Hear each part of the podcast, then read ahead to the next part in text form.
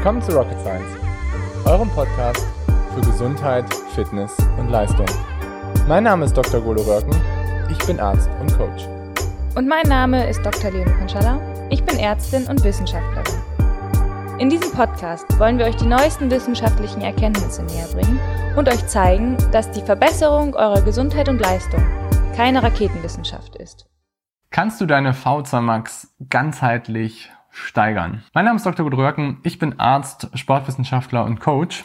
Und wenn jetzt wahrscheinlich die meisten von euch hören, V2 Max ganzheitlich steigern, dann denken sie wahrscheinlich, okay, das ist irgendwie was Esoterisches, wo ich irgendwelche Kräuteröle benutzen muss und die mir auf meinen Oberschenkel reiben muss, damit ich letztendlich vorankomme. Aber ich meine damit, ähm, dass du letztendlich mehrere Faktoren in Betracht ziehen solltest, um langfristig deine VO2 Max zu, zu steigern, anstatt nur dein Training. Steigen wir einmal da rein ein. Um seine VO2 Max zu steigern, das wisst ihr, denke ich auch, müsst ihr letztendlich in eurem Training das Ganze so absolvieren, dass ihr individuelle Faktoren berücksichtigt berücksichtigt.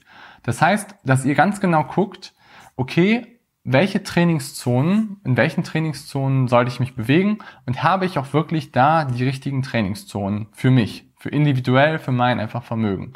Und dann müsst ihr einfach ganz genau gucken, in welchem Bereich bin ich denn vielleicht schon ganz gut aufgestellt und in welchem Bereich bin ich vielleicht noch nicht ganz so gut aufgestellt. Okay, was meine ich damit ganz genau? Die V2 Max ist letztendlich ja irgendwie eure PS. Es sagt relativ wenig dazu aus, wo ihr wirklich ganz genau individuelle Schwachstellen habt. Und was viel sinnvoller ist, ist erstmal irgendwie genau zu gucken, wie gut ist denn so vielleicht submaximale Werte? Wie gut sind denn irgendwie so die Werte, die letztendlich die V2 Max bauen, die letztendlich dahin führen? Und wenn ihr jetzt mal so ganz beispielshaft betrachtet, wenn ihr in den niedrigsten Trainingsbereichen schon sehr, sehr schlecht aufgestellt seid, dann wird es sehr schwierig für euch, die VO2 Max zu, zu steigern. Beziehungsweise dann habt ihr ein riesengroßes Potenzial, auch in den niedrigen Trainingsbereichen das erstmal nach oben zu bringen, um letztendlich da auch wirklich weiterzukommen. Und wenn ihr euch da mal Profiathleten anschaut, ist es eigentlich immer so bei Profi-Ausdauerathleten, dass sie gerade so in den niedrigen Intensitäten unglaublich gut schon aufgestellt sind und sehr, sehr, sehr, sehr, sehr ein sehr hohes Vermögen haben und dann letztendlich die VO2 Max gar nicht mehr so weit davon entfernt ist, was sie einfach submaximal oder sogar in ihren lockeren Trainingszonen leisten könnten. Das ist schon mal so, sage ich mal, so ganz klar festzuhalten. Und da gibt es zum Beispiel auch eine Studie von Brooks und ähm, San Milan, die haben sich, glaube ich, 2018 angeguckt, wo sie sich einfach mal so angeguckt haben, wie ist denn so die Stoffwechselleistung im Vergleich von Prädiabetikern, also von eher nicht so gesunden Menschen, zu Ausdauersportlern, Anfängern, Amateuren und Profis. Und sie haben das letztendlich aufgezogen in so einer Grafik, wo man sich einfach genau angucken kann, wie verhält sich die Stoffwechselkurve da. Und was ganz klar und was super auffällig war, war das die Menschen, die schon eher so Richtung Prädiabetes gehen und die vielleicht schon, schon ein bisschen krampfhaft unterwegs sind, dass die gerade so in den niedrigen Bereichen von ihrem Stoffwechselsystem her total schlecht aufgestellt waren. Die hatten fast keine Fettoxidation, die hatten einen relativ geringen Output von ihrem Energiestoffwechsel, was sie da wirklich leisten konnten und die hatten von ihrer Leistungsfähigkeit her sehr, sehr schlechte Werte.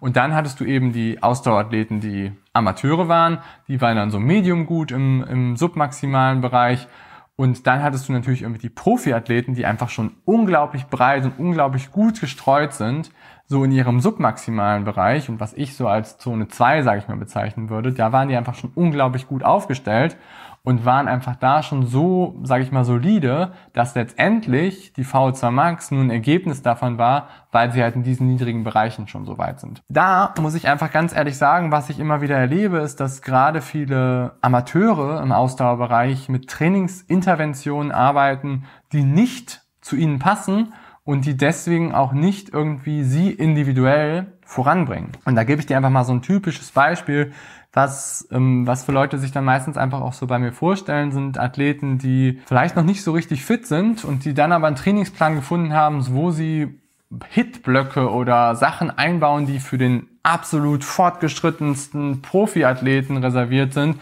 oder für Athleten, die einfach schon sehr, sehr, sehr, sehr weit sind, um letztendlich diese letzten ein, zwei Prozent rauszukitzeln. Und die Athleten haben aber dann gesagt, okay, ich habe gehört, Hitblöcke sind einfach ganz gut und ich baue das jetzt einfach mal so in mein Training ein und absolviere jetzt einfach mal so drei, vier, fünf Hit-Sessions jede Woche. Weil Hit-Blöcke ist einfach eine Struktur, die findet ihr viel auch in Wissenschaften, vor allen Dingen auch so in Studien von Ronnestadt, von Silter, von Seiler, von vielen norwegischen Wissenschaftlern, die damit sehr, sehr gute Erfolge erzielt haben. Auf jeden Fall, das sind super effektive Strukturen, um jemanden voranzubringen.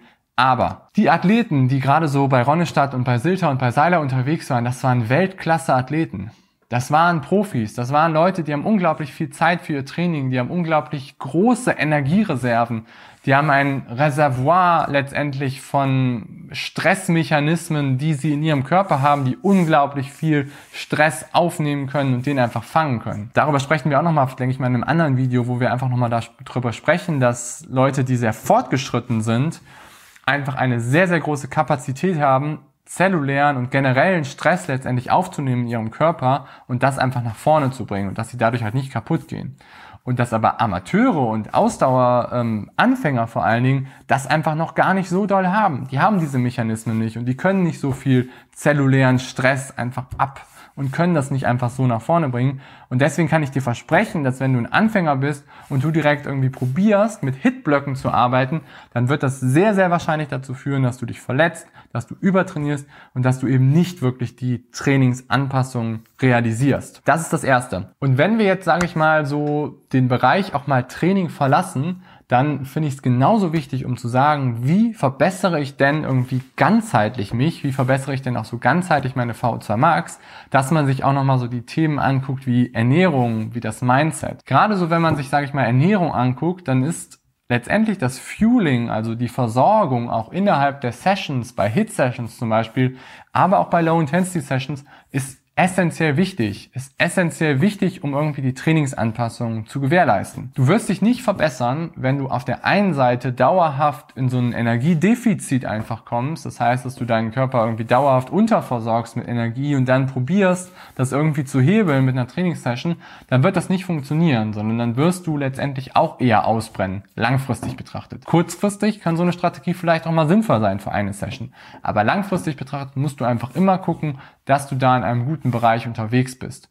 Und da spielt für mich letztendlich Ernährung und das Fueling von Sessions eine super, super wichtige Rolle. Und ich will jetzt gar nicht irgendwie auf die allgemeine Ernährung eingehen, weil das natürlich auch wichtig ist, einfach auch Richtung Verletzungsprophylaxe, Richtung langfristiger Fortschritt, Richtung, dass du den Sport auch noch in 20, 30 Jahren machen willst und da auch noch erfolgreich sein möchtest. Guck dir mal wirklich da auch die richtig guten Profis an, wie die auch ihre Ernährung letztendlich feintunen, um da auch zu gucken, dass sie auch vorankommen. Vielleicht auch gerade so die Profis, die eher ein bisschen älter sind. Also nicht nur die 23-jährigen Norweger, die irgendwie auf der olympischen Distanz unterwegs sind, sondern eher die vielleicht auf der Langdistanz, die das auch schon ein bisschen länger machen. Und der dritte Punkt da ist auf jeden Fall auch so das Thema Mindset. Und Mindset und gerade so mentale Stärke ist gerade wenn du Hit-Sessions betrachtest, sehr wichtig, weil ein No-Pain, No-Gain-Ansatz wird dich da langfristig einfach nur ins Übertraining führen, wird dich da nicht verbessern, wird dazu führen, dass du ausbrennst und eben nicht deine Ziele erreichst und langfristig wahrscheinlich sogar deine Gesundheit schädigst. Wenn du letztendlich da trainierst und wenn du letztendlich da in gewissen Dingen unterwegs bist, dann ist es wichtig, dass du in den richtigen Intensitäten unterwegs bist. Und wenn du immer denkst, dass du bei Trainingssessions Gas geben musst, dass du da irgendwie immer, dass es immer hart sein muss, dass du dich letztendlich nicht, dass es letztendlich nicht einfach dir sein kann, dass die Sessions vielleicht auch manchmal locker sind und leicht sind. Und selbst eine Hit-Session manchmal nicht so hart ist, wie du es vielleicht denkst, dann musst du daran arbeiten, dass du richtig an dir arbeitest und dass du vielleicht auch eher ein bisschen Leichtigkeit an den Tag legst und da auch langfristig die Dinge entwickelst, und nicht, dass du kurzfristig nur probierst, mal für zwei, drei Wochen das Ganze nach vorne zu fahren und mit so einem No Pain, No Gain Ansatz agierst. Ich kann dir nur sagen, No Pain, No Gain bringt dich ins Übertraining und nicht wirklich weiter. Und wenn dir das Video gefallen hat, dann lass mir super gerne einen Daumen hoch da, dann abonniere den Channel und wenn du dazu noch Fragen hast, dann kannst du mir auch sehr, sehr gerne in die Kommentare was schreiben. Mach's gut, bis dahin, dein Golo. Ciao.